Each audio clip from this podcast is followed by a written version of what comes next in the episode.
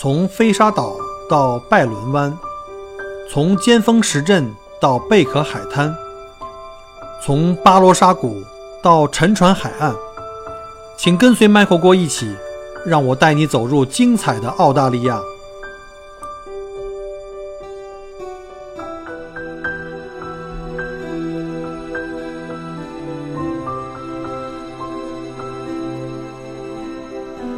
各位亲爱的听友，大家好，欢迎再次收听麦克郭聊澳洲。今天呢是二零一九年的一月四号，星期五啊，又到周末了，太好了！很多人一到星期五的时候呢，就有这种周五综合症，就是非常愉悦啊，因为明天就要开始放假了，明天后天。刚刚在朋友圈里看到很多朋友在晒这个北方的天气，啊，看起来就很凉快。现在墨尔本今天天气呢，预报是最高温度四十一度。四十一度，唉，不过还好，今天很幸运，今天没有带团，今天给自己放假一天，在家里啊，吹着空调，喝着冰咖啡，然后呢，开始给大家来录节目。呃，最近呢，很多听友给我留言啊，给我开始预定节目啊，现在开始这个要求高了，要开始定节目了。呃，说实话呢，内容太多，量太大，很难满足每一个人的要求，那我就只能慢慢的。呃，根据我自己的经验哈，找一些我能我说或者我敢谈的话题。那今天谈什么话题呢？今天就来跟大家谈一下孩子的教育，因为最近很多这个不管技术移民还是投资移民，还是准备要带孩子来澳洲来陪读的，对孩子的教育是非常非常重视的。这个坦白讲，华人社区啊，无疑是全世界最重视孩子教育的这个族群之一了。所以呢，能够给孩子提供一个什么更好的教育呢？也基本上成为了我们每一个国人移民动力中很重要的一项。所以呢，在举家来到澳洲之后呢，选什么样的学校，就成为了大家比较关心的一个重要话题。那到底选择经济实惠的公立学校呢，还是要拼尽一切力量多花点钱啊，让小朋友们上这个环境更好的私立学校呢？事实上，这个争议点啊。在澳洲一直存在，不光是这些准备来移民的这个新移民或准移民，包括很多在澳洲生活很长时间的中国父母，甚至是就连本地哈在当地生活的这些当地的白人们，也不见得就能够呃在这个问题上想得很明白。那今天呢，我们就来跟大家来分析一下，那到底公校跟私校之间有哪些区别？那有帮助于我们将来。呃，您各位要是来到澳大利亚，想给孩子来选学校，根据自己的情况来挑选哈。啊，记住哈，这里没有标准答案，我只是希望呢，通过我的介绍，能让您了解到这两种学校呢，哪一个更满足您的需要啊？记住哈，永远记住这一点，最适合你的才是最好的。那我们来看一下这个，在澳洲，那所谓的公立学校跟私立学校的主要区别有哪个？那简单的讲吧，他们的一个核心区别哈，就是私立学校一般都是由这个教会啊，或者是企业赞助或者私人赞助建立的，而且它是独立运行的。而公校呢，则是由这个澳洲的这个州政府和各个州的州政府呃同力投资建立，并且呢由这个州政府的教育局来进行统一管理的。那除此以外呢，还有以下的几点不同。啊，第一个就是我们大家伙最关心的，就是学校的费用啊。这个公校、私校的这个学生费用的差别很大。我们都知道，私校的费用呢非常高，在中国也有很多这种所谓的这种叫国际学校啊，比我们在当地这种全日制的这种国立学校要贵很多。那我们举例在维多利亚州，在维多利亚州每年的学费啊，私校都得两万起步哈啊，不是两万，是两万起步，可能要到三万。要看在什么样的地方、什么牌子的学校，以及它的不同的年龄啊、不同的这个年级啊，它的收费是不太一样的，是有一个是有个差别的。到了高中阶段，也就是十年级以后呢，这个价格应该是算比较高，因为可能我们要参加考试，然后各方面的这个师资力量要求也比较高，所以呢，在高年级的话，价格比较贵一点。嗯，我就举个例子，就我们家旁边这个哈，当年我准备给我们家小俊啊，这个 Michael Junior 去选的这个。呃，Cofield Grammar，这 Cofield Grammar 呢，在十年级的费用啊，会能达到三万五千澳币一年啊，这是学这是学费哈。而在旁边的公校，就是我们实际上因为呃，报名这 Coffee Grammar 有点晚了哈，等了三年多还没有给我们通知。我们到了七年级没办法，就选了旁边的一个 Brownwood 的一个中流中等学校哈，Brownwood Secondary Co 呃 College。那那个在那个公校呢，每年学费就才只有一千多块钱，所以你看一下这个差别好大哈，从三万五到一千多。那就是即便是收费最便宜的学校两万多的那种的话，也要比这一千多要多好多倍的啊。这还只是学费部分啊，你还要加上各种的其他的一些费用，一些课外活动啊，你校服要自己买啊，还有一些文具啊，甚至有一些户外的，我们叫 excursion，就是这种外出旅行啊或者 camping 的这种活动，你还要额外去交费，不管是公校私校都要在额外还有交费的。所以呢，我刚才讲的只是学费部分。所以呢，我们可以看到这个私校啊和公校在费用方面啊差别还是非常非常大的。所以大家一定要有思想准备。那为了让大家有一个非常理性的，而且就是数字化吧，用这个数据来提供的这个对比，那我们就把这维多利亚州，就是墨尔本所在的这个州啊，二零一八年啊中学各种类型学校的一个平均的啊，并不是某一个，是指平均的费用做了一个对比。然后这个对比的这张图呢，图表呢，我会稍后呢就附在我节目的后面，供大家来对比一下，你们自己可以有大概的呃这个感受。那这个表格里面我们会很清楚的看到呢，就是我们把这维州的普通公立学校和维州的私立学校做一个比较，就一个平均值的比较。从学费上看，那公立学校的学费呢，一年的学费大概在一千四百三十九块钱澳币。啊，那维州的私立学校的平均值呢，在两千四百七十七块六，啊，这个数字差别就已经不是十倍这么简单了哈，得二十倍往上。然后呢，另外课外活动就参加一些我刚才讲过学校组织的到野外去宿营啊、露营参观啊各种的考察活动，呃，公立学校跟这个私立学校差别不太大。这个像维州公立学校的平均值大概在一千六百五十五块钱澳币每年，那私立学校呢大概一千八百一十九块钱澳币每年。那再看一下校服，因为校服是不包括学费的啊，是这个要家庭来自己来负担的。呃，公立学校校服大概一年呢是四百四十五块澳币，然后呢私立中学大概是六百零七块澳币。但是这个呃，刚才我纠正一下，这不是一年啊，这基本上在入学的时候买一次。只要你把这一套都买了，冬季、春季、夏季都买了以后呢，而且你都有足够的这这个换洗的量，就是而且不是经常丢啊或破损的话，基本上这个也够用一段时间了，不是每年都要花这个钱的。那再看一下学习呃必需品，大概在公立学校大概是五百二十一块钱，然后呢私立学校大概是五百九十五块钱，差别不大哈。然后旅行方面也是，那出去旅行，我们讲这个叫 excursion 或者是叫 camping 的。大概在维州的公立学校呢，大概是四百四十块钱，四百四十一块钱。然后呢，私立学校是六百二十八块钱。然后再有就是买电脑，因为各个学校都有自己的这个啊，就是 computer program，就是你可以去租用啊，或者是学校卖给你这样的。那一般的费用呢，公立学校是六百六十九每年吧。然后维多利亚州的这个私立学校呢是六百七十多，六百七十三，这都是差别不大的。也就是说。主要差别还是在这个学费上。那把上述这个林林总总的我们加在一起的话，会得到维州的公立学校呢，大概这个学费呢在五千一百七十块钱左右这一年。那私立学校大概是两万九千零九十八，而且这个私立学校是上不封顶哈，其实也封顶了。我就说这个是平均值，呃，一般多的话三万五到四万也有，啊。呃，这只是代表维州啊，其他地方不太一样。呃，像西南卫视州应该跟维多利亚州的私校水平差不多，但是如果要是去其他一些州，比如像阿德雷德，就南澳大利亚州，还有像昆士兰州，尤其是我之前差一点，因为这个花粉症搬去昆州，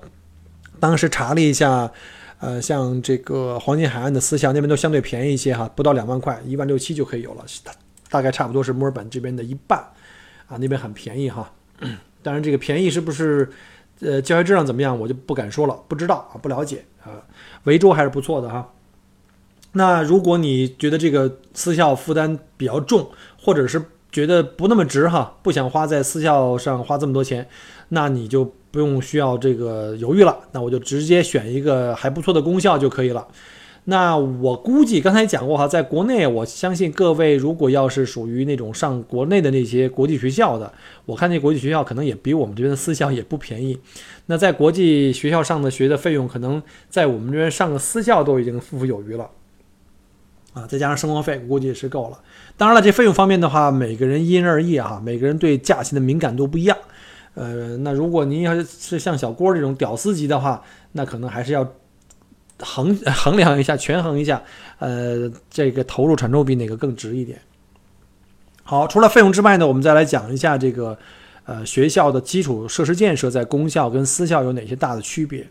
那公校跟私校啊，都为学生提供的这个设施的这个基础设施都不太一样啊。那毕竟私校收了很多的学费，那必须得让你能够家长们能够看得见啊、摸得着啊。所以呢，不管在这种私校的多媒体教室啊、实验室，还是图书馆，又或者是他们的体育场馆呐，或者艺术场馆等等，呃，比这个大多数情况下比公校要有很好的这个基础设施。就你去看参观私校的时候，觉得哎，这个学校就很棒，真的觉得很棒。那这个在公校的话，可能就觉得有一点点寒酸了，呃，所以呢，私校的提供的这个硬件的条件呢，相对是是不错的，因为毕竟收的学学费高嘛，呃，还是拿刚才我给我儿子报名的那个学校叫 Cofer Grammar 来说吧，那学校内有一个巨大的这个运动场，我们叫 Oval，然后它还有游泳馆啊，记住啊，室内馆哦，一年四季都可以去游泳的，还有像大的音乐呃礼堂啊，还有音乐教室。还有很大的这个实验室，都比较大气上档次。结果后来因为没有排上队嘛，所以我儿子去上了那个旁边的那个公立中学啊，不仁物的。虽然这学校呢没有像 c o f f e One 嘛那么大气啊，那么豪华，但是这个麻雀虽小，五脏俱全，呃，就是感觉上呢确实要质朴了很多啊。大家都懂的，因为政府没有钱嘛。所以呢，如果你的孩子，特别在学习学业以外啊，特别酷爱这个体育、艺术、科学等等的话呢，那他可能在这方面需要更多的这种指导。那我个人觉得私校可能会是个比较好的选择。那私校会有更现代化的设施以及额外的辅助设备，以以及他们因为费用收的高嘛，他们的这个活动经费比较充足，所以呢，请来的老师的师师资力量也相对也好一些。而且对于这个，尤其是在 academic 就是这个学术以外的学术以外的这个，呃，像爱好方面，像音乐、体育、艺术等方面的师资力量，尤其比公校呢就更加强大。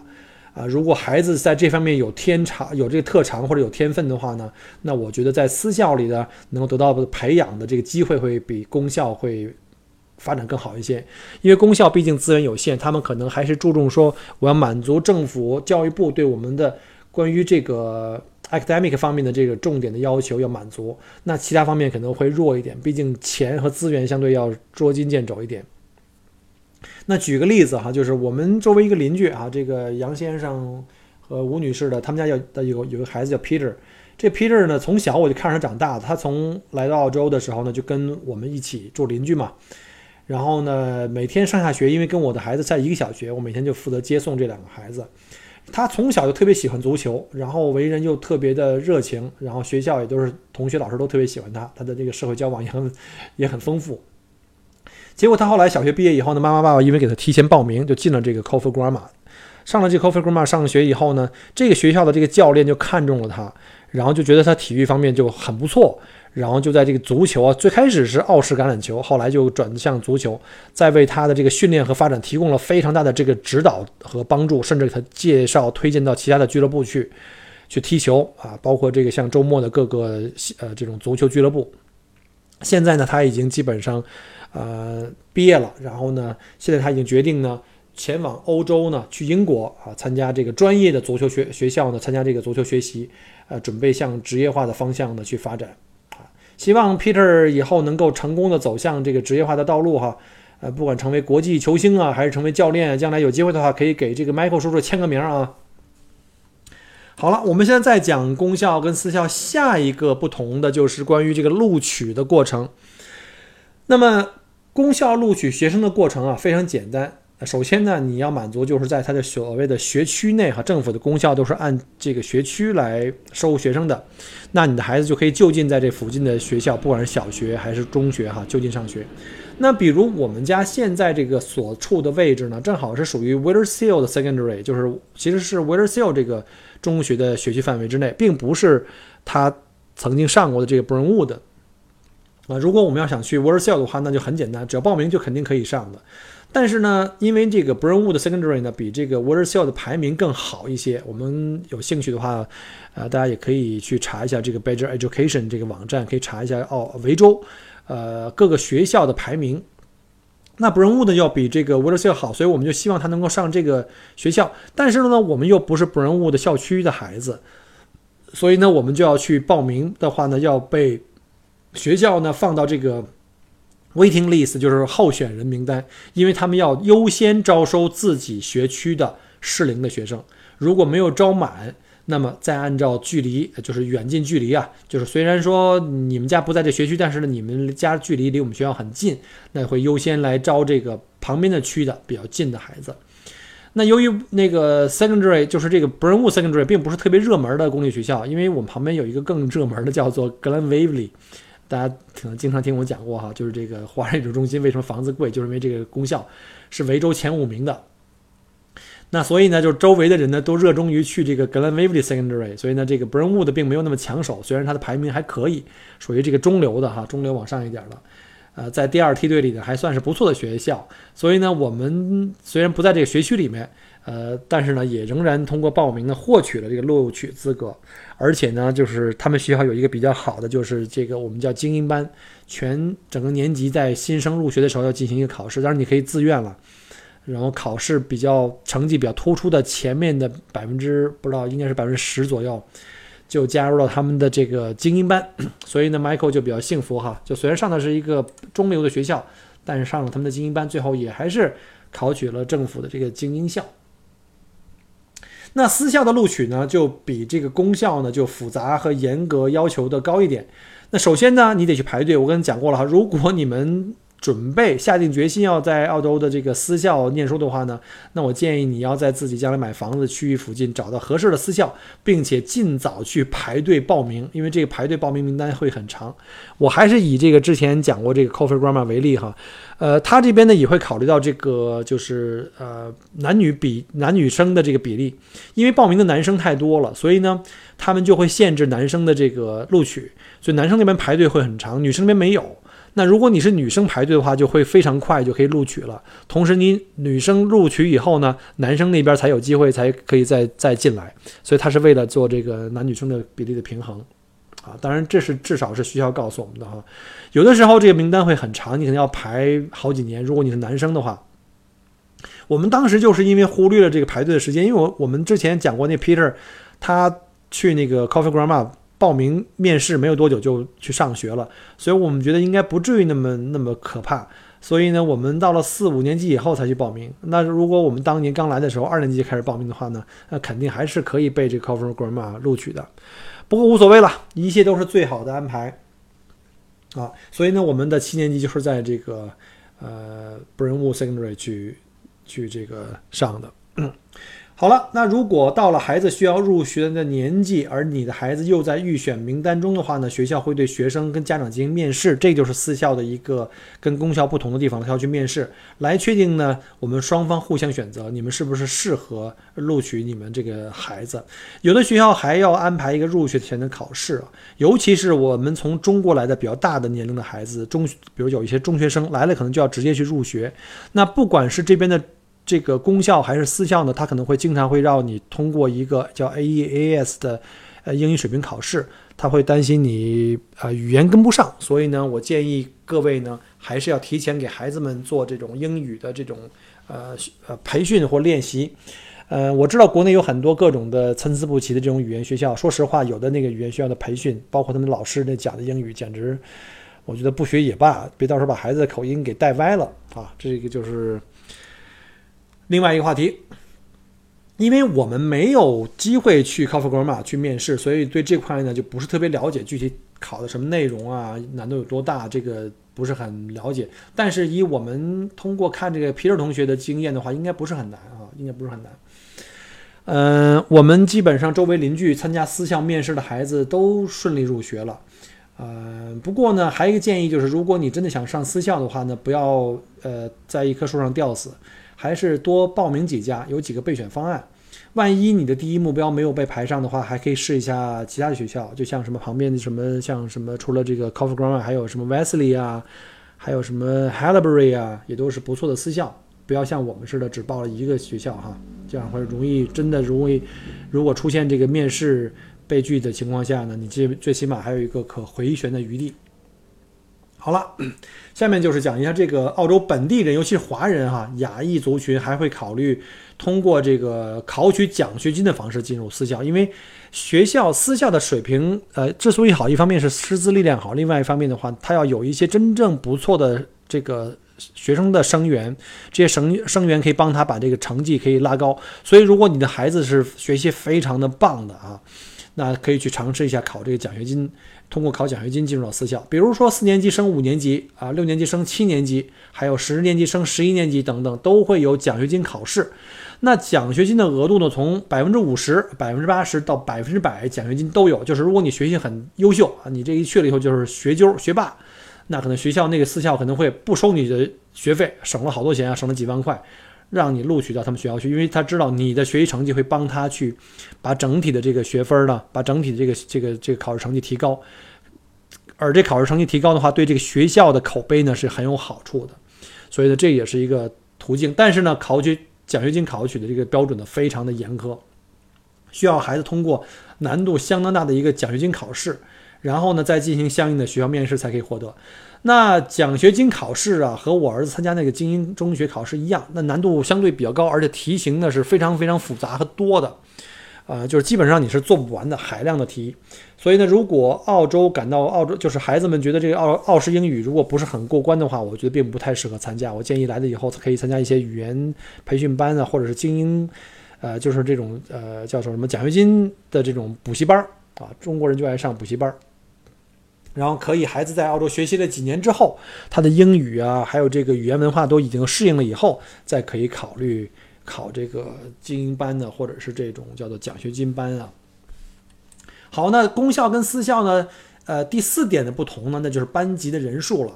呃，私校录取人数啊，因为有严格的限制，每个班的学生人数呢，相对来说控制的也比较少，通常是采用这个小班的教学形式哈。这就意味着学生呢，就很容易获得。呃，老师的关注，那老师呢也能够更全面的了解每个学生，可以轻而易举的呢根据学生特点呢进行针对性的这个引导和教育啊，这个是比较好的。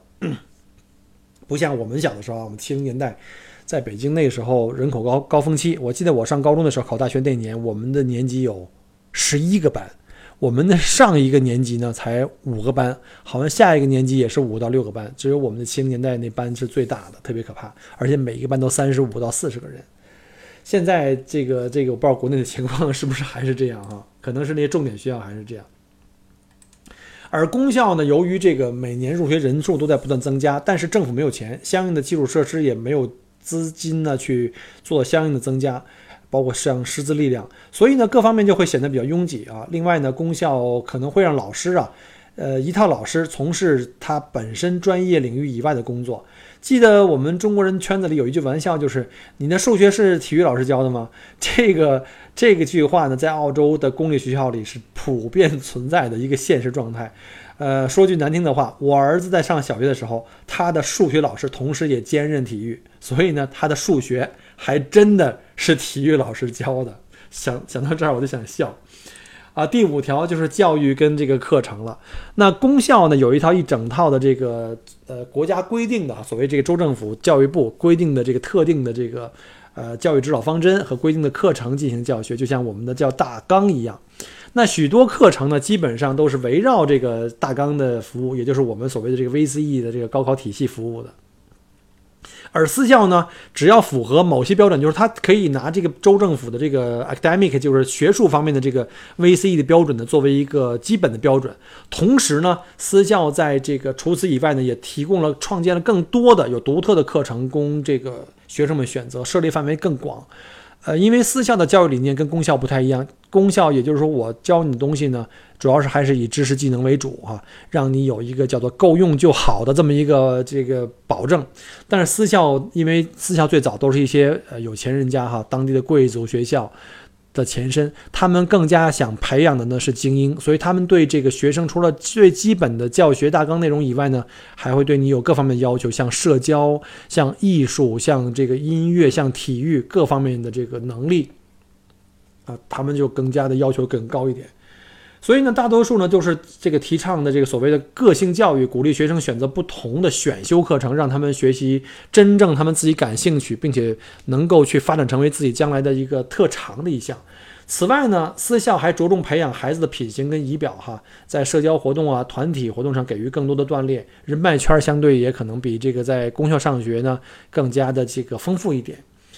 呃。至于是否会导致教育水平有差异，这东西我觉得真的是因人而异。一定是公校就不好，或者私校就就一定好吗？也不见得。就好像我前几期节目也讲过哈，就像这 Cover Grammar 也有一些，呃，在里面上学的孩子和他们的家长给过一些比较负面的一些说法，他们因此也转校到其他的学校去了，到别的考到别的的精英校或者是一些其他的私校。那像公校呢，也有一些特别棒的公校，也不是全都是不好的。比如像政府精英校，呃，和一些有名的公立学校，像 Box Hill 啊，像什么格兰威 y 啊，他们的这些公校的成绩的排名，可能比大多数的那些老牌私校还要好啊。但是呢，公校它的面对的方向不一样，它是面对普罗大众啊。你要是考不上精英校，或者是没有在那些 Box Hill、格兰威 y 这种重点精英的这种校区的话，那你最起码有个普通的学校也可以去上学，而且也不贵。那相对来说的话，私校的这个学生的生源的这个家庭背景啊，相对来说至少是有钱吧，或者是家族背景，因为有很多这种私校呢，它是靠不光是靠学费哈，还要靠这种家族或企业赞助，而很多有钱人呢是以家族的形式去赞助的，他们可能祖祖辈辈都是在这个同一学校去毕业的，所以他们对这个传承是有这个要求的。啊，而且呢，他们还这个学校就是私校，还通过靠考奖学金的方式呢，吸引了大量的这种优秀学生啊。所以呢，在这个整体哈平均水平上看的话呢，那私校在成绩上呢，呃和综合素质上要高于这个公校这种大波轰的这种概念。那不过学校总体的成绩呢，并不能代表你这孩子个人的优秀与否啊，这个我们还是要分开。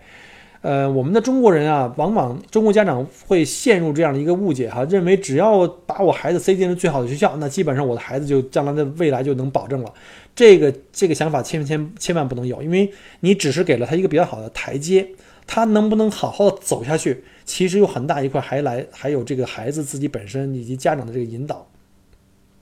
你要记住，是因为你的孩子成绩好。更优秀，所以他才能进入到这个学校。那优秀的学生多了，这个学校的排名自然就好了。那你看，就我之前讲过这个例子啊，你看北京的四中，你去你看一下，如果要是给他把一些三四流的学生塞进去，他那学校也就没有现在这种这种这么好的这个口碑了吧？所以呢，综上所所述哈，我们总结一下。在决定是上公立学校还是上私立学校时呢，其实你可以大概考虑一下，呢就是将两者结合起来，综合对比一下。呃，这可以在一定程度上确保呢平衡教育和成本与收益。你要自己看一下性价比啊，并不一定私校贵了就一定好啊。我也见过那个在私校里毕业出来以后一事无成，什么也不是的。那我也见过在公校里出来也是很牛的。事实上，很多家长呢，就是在当地啊，澳洲本地家长也采用这种方法。比如说比较聪明一点的办法，就是比如在小学阶段，因为私校你学的东西跟公校其实差不多，天天就是玩儿，呃，讲一些比较简单的东西，而且私校的费用要比这个公校贵好多。所以呢，在小学阶段的话呢，很多家长啊，就是找一个小学的校区的房子住，然后让他在这个比较好的小学啊，公立小学去上上学，这样的话呢，就能不用不用花那么多年，比如六年的这个钱去上私校了。